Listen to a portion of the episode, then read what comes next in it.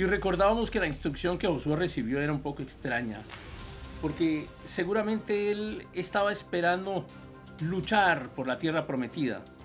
Y no sé qué pensó él en su momento, pero parece que rodear la ciudad y tocar las trompetas frente a Jericó durante siete días no era realmente una idea de, de lucha ni de combate.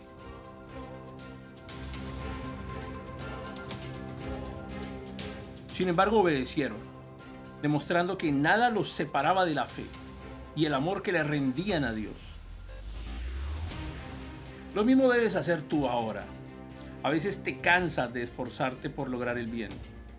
Piensas que perdonar, amar, bendecir no dan resultado, pero no desmayes, confía, confía un día más.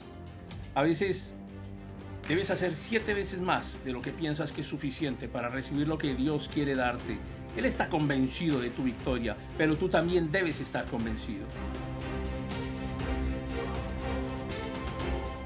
Cuando nada nos separa de su amor, sabemos que somos más que vencedores y estamos dispuestos a seguir sus instrucciones por extrañas que parezcan. Esa fe y obediencia es la que nos da la victoria.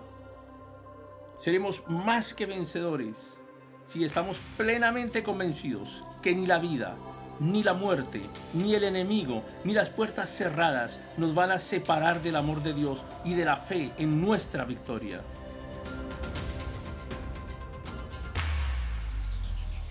En medio de las dificultades, aprendamos a diferenciar lo externo de lo interno.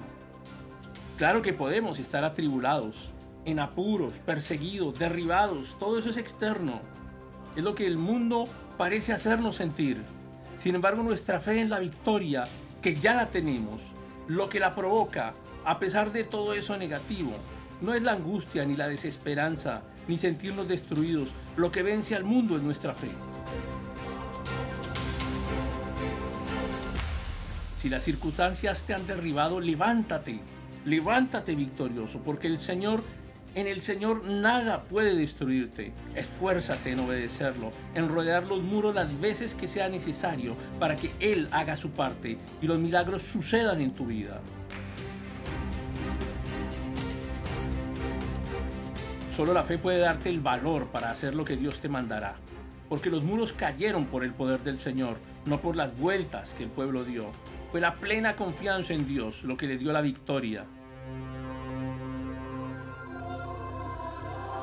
Haz lo que su palabra dice y deja que Él mueva su mano.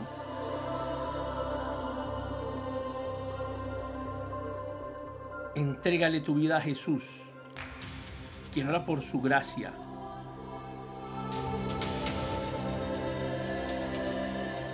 Interviene por nosotros. Es el único mediador, quien te ha dado la vida eterna y la victoria sobre este mundo. ¿Quién nos separará del amor de Cristo? ¿Tribulación o angustia? ¿O persecución o hambre o desnudez o peligro o espada? Por causa de ti somos muertos todo el tiempo, pero somos más que vencedores.